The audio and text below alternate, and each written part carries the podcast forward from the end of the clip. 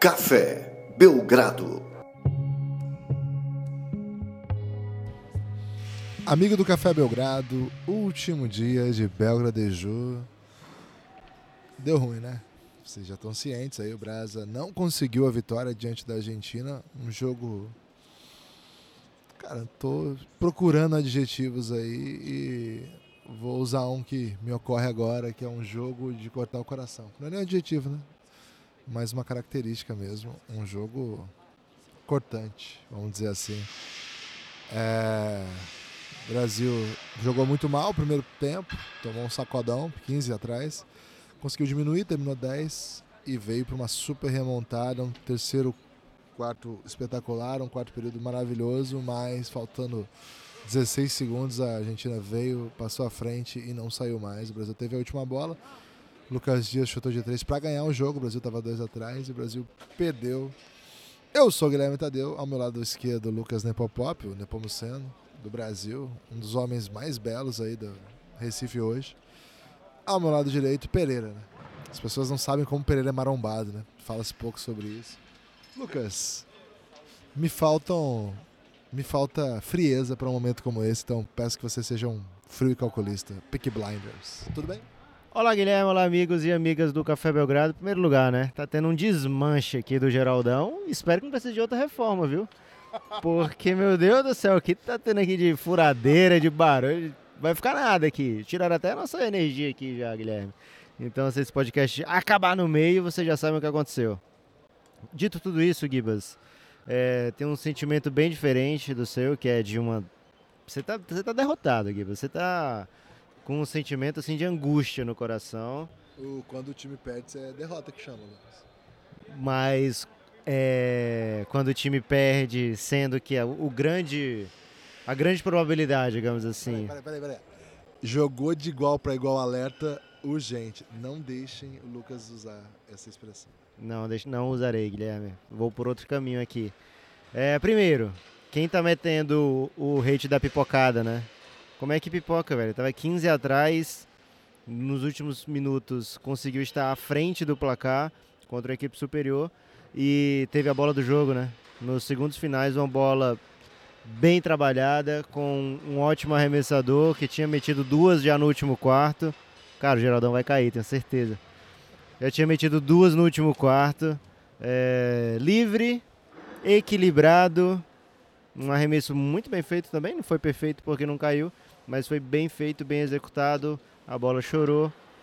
Caso a bola tivesse caído, é, a grande pipocada teria sido da Argentina, né, Guilherme? Que teve 15 à frente e conseguiu perder pro, pro Brasil. Então, por favor, não comprem nem vendam essa ideia. Sabe o que é pipocada, Guilherme? Pipocada é na Pequena Sereia, quando no fim do, do, do fim do filme, a Úrsula, ela conseguiu executar o plano dela, ela pega o tridente do rei Tritão, fica gigante, é, é a rainha dos mares e perde para um homem que sabia nadar, mas enfim, contra o mar inteiro, né? Ela tinha o poder das ondas, ela tinha uma arma que desintegrava as pessoas ou bichos e conseguiu perder para um homem em um barco afundado, né? Então isso é pipocar, Guilherme. Isso aí. Aliás, vai sair o remake do Pequena Sereia, vai sair live action. E provavelmente estraguei a experiência de muita gente agora que já sabe o final, né? Mas tô no, tô no mood aqui, Guilherme, de estragar a experiência de muita gente, né? Tentei estragar a experiência de argentinos o dia inteiro. Não cumprimentei nenhum aqui. É, tava naquele clima, né? Mas já que eu não consegui estragar completamente a festa deles, estrago então aí quem não assistiu Pequena Seria até hoje. Mas Guilherme, o Brasil fez uma boa competição. Foram cinco vitórias e uma derrota. O Brasil entrou com odd 7 para ser campeão, mesmo jogando em casa. E teve a bola do jogo, né? Então isso mostra que o Brasil termina melhor do que, do que entra, né? Acho que isso, quem acompanhou de perto a competição, quem acompanhou os episódios do Belgradeju, sabe que o nosso clima aqui do Café Belgrado, pelo menos, é de otimismo com... Cara, caiu, caiu uma ala do Belgrado, do Geraldão aqui. É, o nosso clima aqui de, de acompanhar essa seleção, pelo menos o meu. Fala por mim, viu, Guilherme? Você tá muito deprê. Mas eu falo por mim aqui que foi um, um trabalho que está num caminho legal. É, a gente viu vários jogadores do NBB, e eu não vou desmerecer a competição nacional. É, a gente viu vários jogadores do NBB com pouca experiência internacional entregar um jogaço aqui contra Facundo Campasso, Gabriel, Dre, Gabriel Deck, Dalano Benton, Norris Cole, Norris Cole não jogamos, né? Mas estava na mesma competição.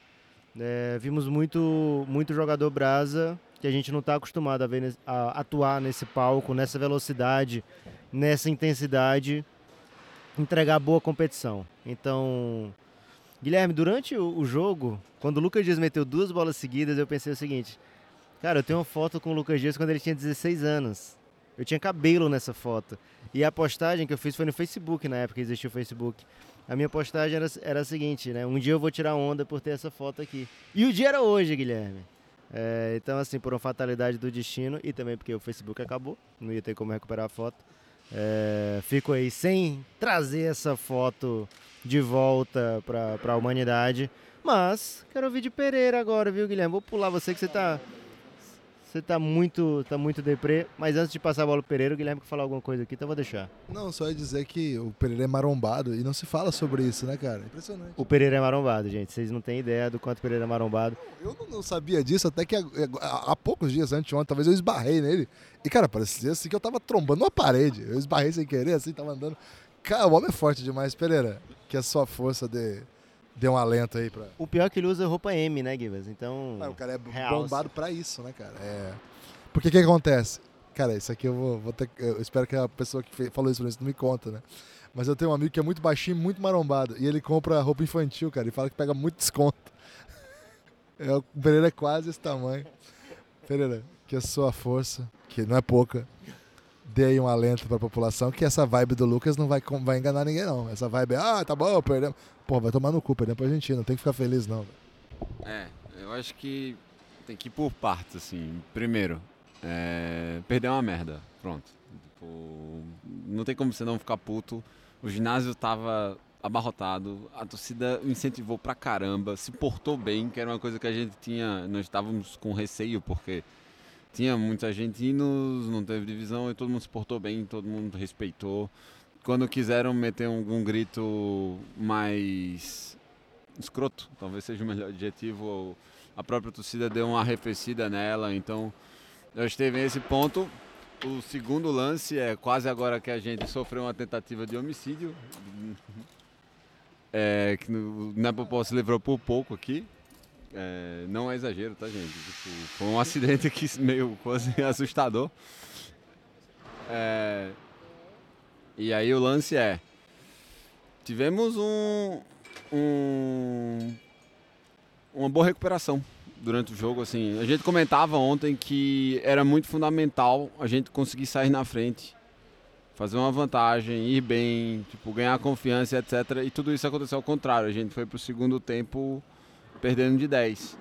Então, chegar no último quarto, conseguirmos a- a 3 minutos do jogo ficar à frente, eu acho que mostra, digamos assim, o nível de competitividade e o nível de comprometimento de trabalho que o Gustavinho está conseguindo implantar na seleção. É, porém, agora a gente vai. Mas é chato. Assim, é triste. é, não tem como não ficar frustrado. Era, foi o sentimento que, inclusive, foi passado na, na coletiva, mas a partir do momento que a gente vai tirando um pouco é, tudo que foi. to- todas essas sensações do, do pós-jogo, eu acho que a gente vai ter mais pontos positivos do que negativos para ser extraído. Primeiro ponto positivo, Pereira, é que eu escapei na experiência de quase morte, né?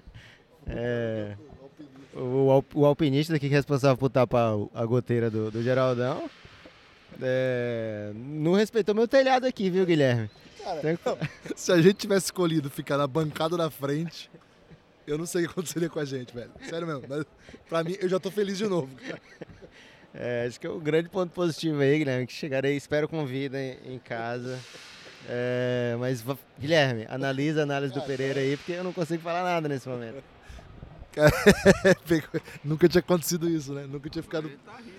Cara, na real, na hora dele deu tempo de ficar com medo, né? Porque foi tão rápido que aconteceu aqui, enfim.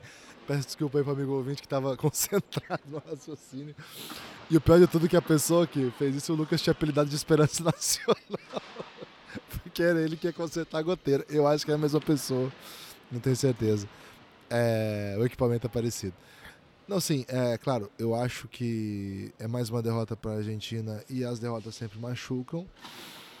Acho que essa equipe que nós perdemos hoje para a Argentina é muito pior do que equipes que nós perdemos ao longo do tempo para a Argentina. Mas assim, com todo respeito ao nosso time, nós também somos bem, estamos bem aquém, vamos dizer assim. Estamos com outra geração, uma geração que não tem, como as antigas, jogadores de NBA. O único jogador que nós tínhamos de NBA nesse torneio é, é, é um jogador que não jogou na NBA, na verdade, né? Que é o Didi. É, é um nosso time. Tem o Marcelinho Huertas, que é um dos maiores jogadores da história do, do basquete nacional, tranquilamente. Mas já assim, tá com 39 anos, né? Não é mais amador do, do, dos melhores times da Europa. Ainda um jogador muito relevante, claro. Vitor Benite, um grande jogador, cenário europeu. Mas assim, antes, aqueles times nossos que perdiam para a Argentina tinham o Leandrinho, tinham o Varejão, tinham o Thiago Splitter, tinham outros tantos né, jogadores. Então queria pontuar aqui que, embora esse time da Argentina não seja a geração dourada, é um time que esteve em quadra junto com a escola e foi vice-campeão do mundo. Acho que daquele time, Vildossa e Garino são os únicos que não estão aqui, de relevância. Assim, né? Talvez tenha uma outra peça. E em compensação, hoje o Laprovitula é muito mais jogador do que foi no Mundial. É, hoje, Bom Maro, que completa esse time, foi, foi uma, uma referência do primeiro tempo. Criou várias soluções quando o Brasil os obrigou a jogar um contra um. E foi, um, foi, um, foi uma pedra no sapato. Gabriel Deck, naquela época, já era um bom jogador, mas hoje acho que deu um salto de qualidade também. Então, acho que esse time da, Argentina é um time muito, muito, muito competitivo internacionalmente. Coisa que o Brasil ainda não é. é. O Brasil tem tentado ser. Acho que esse time deu sinais de que pode ser e muito porque tem tentado criar um tipo de jogo, né, que é um tipo de jogo baseado no espírito coletivo, na, no ajuste permanente, né? O Gustavo tem dado aulas aqui. Eu acho que sim, eu acho que nunca teve dúvida, né? Para qualquer pessoa que acompanha basquete, nunca houve dúvida de que é o técnico certo para a seleção. Mas sei que ele foi muito criticado após as derrotas, né, nas janelas. Cara, é, é inacreditável o que ele fez nessa competição. Tanto de ajuste que ele fez, assim, dava para ver, dava para sentir. É, é, um trabalho que você vê o tempo todo acontecendo, né? É um trabalho que cria soluções, é um trabalho que muitas vezes faz coisas que as pessoas ficam assim, cara, mas por que, que o Rafael Mineiro tá em quadra? Um cara que não ataca, um cara que dá airball. E o que nós vimos ele pegando de rebote, o que nós vimos ele de trocando, fazendo boas defesas. É, falei sobre isso mais cedo, né, lá no meu Twitter. Acho que o time do Brasil é um time que tem muitas facetas e jogadores que têm muitas soluções para dar. Mas quando a gente pensa no que os jogadores fazem de bom, a gente acaba assim, deixando um pouco de lado o que eles não fazem de bom. E isso também aparece, né? Por exemplo, o Iago, que foi um jogador absolutamente determinante ao longo de todo o campeonato, hoje tomou muita decisão ruim. É, no primeiro tempo não conseguiu ser muito efetivo e, no segundo, e nos momentos decisivos hoje acho que teve uma outra oportunidade que podia ter tomado decisões melhores. É, a gente vai falar do Huertas, que para mim é, é, um super craque. É, mas assim, é difícil para o Huertas defender. É um jogador que muitas vezes o bloqueio passa por baixo e ele não machuca esse bloqueio. Ele até tem chutado em um bom nível no catch and shoot, mas criando o próprio arremesso, arremessando em defesas que pagam para ele. É um cara que faz com que muitas vezes as defesas o convidem né, a, a jogar lá embaixo, é, até para tirar um pouco do passe, que é o que ele faz de, de melhor. Enfim, é, cada jogador do Brasil, falei de dois, mas poderia falar de, sei lá, 20. É, tem isso, né? O, hoje a gente teve uma solução no Augusto Lima, um cara que não estava jogando bem o campeonato, por, por, N problemas né, que ele mostrou ao longo da competição, e hoje as suas características vieram à tona. Então, o que eu acho que o Brasil mostra aqui nesse campeonato é uma, uma cultura de não depender de super atuações, de jogadores especiais. Cara, que é o jeito que tem que ser agora, né? O Brasil, se já não é, já precisava ser assim, porque muitos jogadores de NBA não vinham, etc. Cada vez mais vai precisar ter um espírito coletivo que seja competitivo e que tenha é, um jeito de jogar em que use o que nós temos de bom e que tente esconder o que nós não temos de bom. É, é um time que não tem estrelas mais, o Brasil não tem estrelas jogando nas principais ligas do mundo. A gente tem acompanhado Eurobasket, né? Tô falando de super estrelas, né? Hoje a Sérvia foi eliminada com o Jokic em quadra. Não é fácil fazer isso. É, a Lituânia foi eliminada ontem com Sabonis e é, Valanciunas convocados. É, hoje a Grécia teve trabalho duríssimo contra uma Tchequia que não tem super estrelas, mas tem um jeito de jogar que funciona muito, né? Então o Brasil vai ter que encontrar o seu lugar no basquete internacional, já que nós não temos um Luca, um Jokic, nós não temos um Valanciunas, um, enfim, essas estrelas, um Antetokounmpo, claro. Nós vamos ter que encontrar um jeito de jogar. E acho que o Brasil tem algumas coisas que boa parte dos times do mundo gostariam de ter. Jogadores muito altos, jogadores que tiram bem, né? Chutam muito bem jogadores que aceleram o jogo conseguem fazer isso. E assim, acho que aos pouquinhos é o caminho para esse time. Ainda você precisa muito do Etas e é um tipo de jogador que você não adianta você pedir para ele jogar de um jeito que ele não jogou a carreira inteira. E é um cara que carrega, né? Hoje, assim, o Brasil dependeu muito do Etas no primeiro tempo.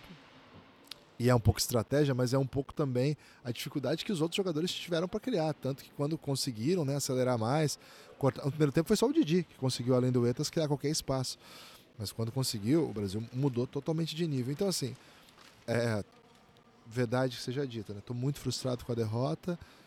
É, acho que a gente não pode não se frustrar, né? Tem que ficar puto, acho que faz parte. Agora, uma coisa é você torcer e ficar frustrado com o resultado final.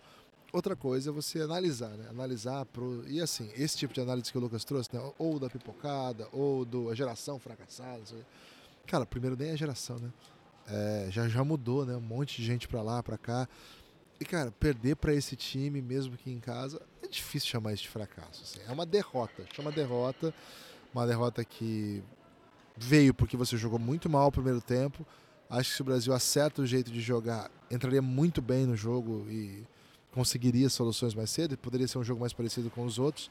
Teve que remar muito, né? Teve que remar 15 pontos. Tirar 15 e com o time contra a Argentina que continua pontuando, né? Você vai fazendo coisa, mas eles, o Campas vai achar um super passe, o Deck vai achar uma bandeja, o Delfino, né, paradinho no corner, matou bola de três, Brucino vai matar bola, pelo tempo matou um monte, no segundo tempo menos. Enfim, é um time que vai pontuando, vai pontuando. Falei muito da arbitragem no Twitter, então não quero repetir aqui, mas cara, é um tipo de jogo que uma, uma, uma falta para lá, uma falta para cá, podia ter contado história absolutamente diferente. No final do terceiro quarto a gente teve uma bola para cair para três a desvantagem, o Iago erra uma bandeja boba e na transição, e alguém faz a falta, não lembro quem foi, se foi o Augusto, se foi o Mineiro. O Vaulé bate dois lances livres, cara, a vantagem era para cair para três, vai para sete. Então o Brasil, mesmo jogando no terceiro quarto maravilhoso, tirou só três pontos. Teve que remar tudo de novo no último período, consegue, né? Consegue. Cara, foi uma grande atuação de segundo tempo, foi uma atuação em que o Brasil consegue fazer. O Brasil não é um time competente brilhante para jogar 40 minutos como jogou no segundo tempo, senão ganharia de 20 hoje. Foi, foi, foi essa cara, né? Foi um segundo tempo que o Brasil ganhou de 9 pontos. É, é, mas é um time que vai encontrando soluções, vai encontrando peças, acho que essa é a boa notícia. Falei demais, Lucas, porque falar de derrota, você vai, vai, vai juntando uma coisa na outra. Né? Mas eu não vou mais falar nada dessa derrota, não, Lucas. Estou cansado, mas acho que o Brasil está em ótimas mãos.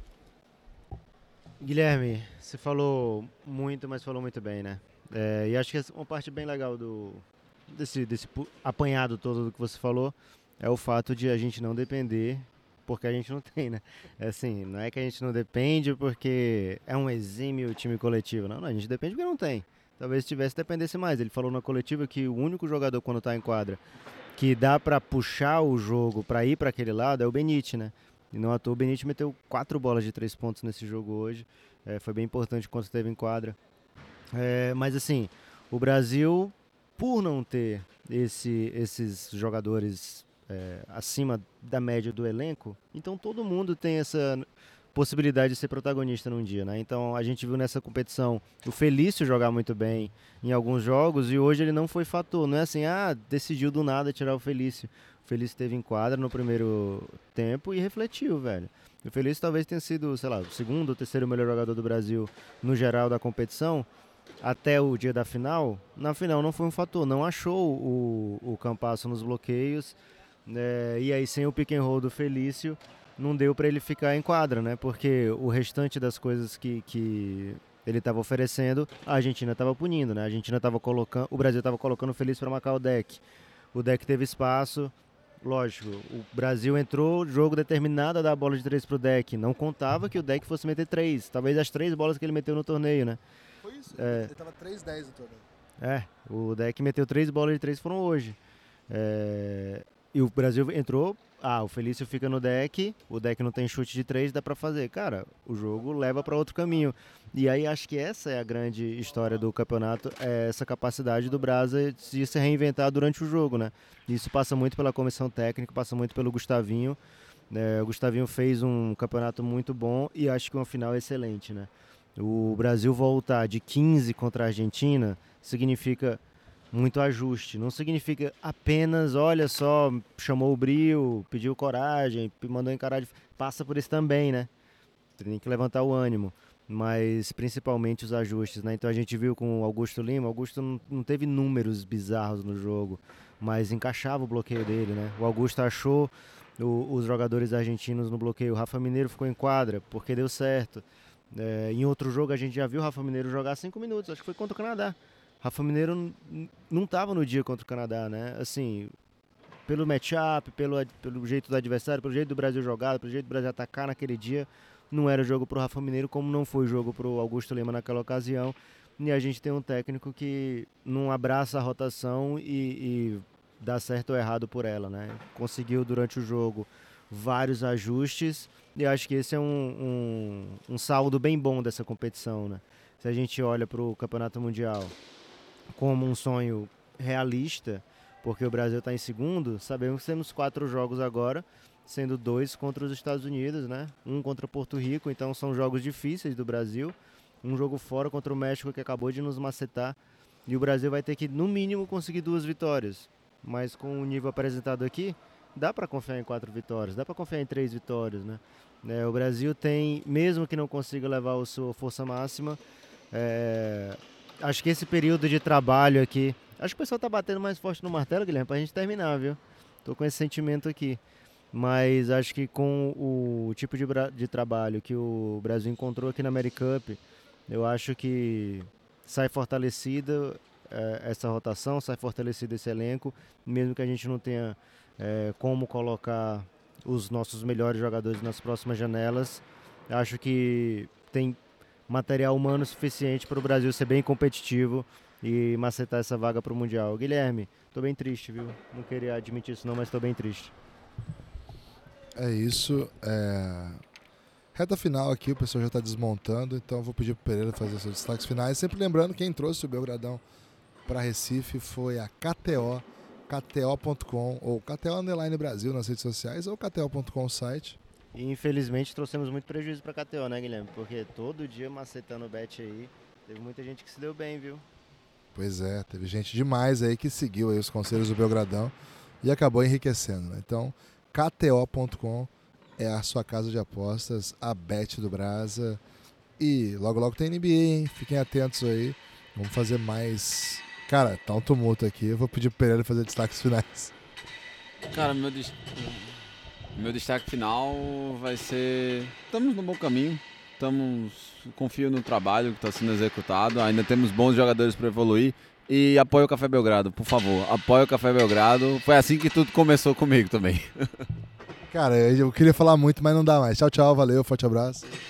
Valeu, Pereira, né, pelo, pela grande competição ao lado do Brasa, né? A língua mais comentada da Americup. É... Como trabalha essa língua, viu, Guilherme? Mas, além disso, muito obrigado a todo mundo que colou com a gente.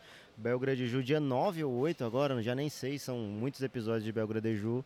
Voltaremos a falar de American Cup aí aos poucos, né, Guilherme? Nos próximos podcasts. Mas agora, foco na NBA. Cara, tá chegando, hein? O que tem para hoje é bet. Valeu, forte abraço. Espalhe por aí que você ouve o Belgradão. Apoie o Café Belgrado, cafébelgrado.com.br. Ouça os pods do Pereira, hein? O homem foi uma máquina aqui com o Belgradão, Baião de dois e basquete na Europa. Valeu, forte abraço e até a próxima.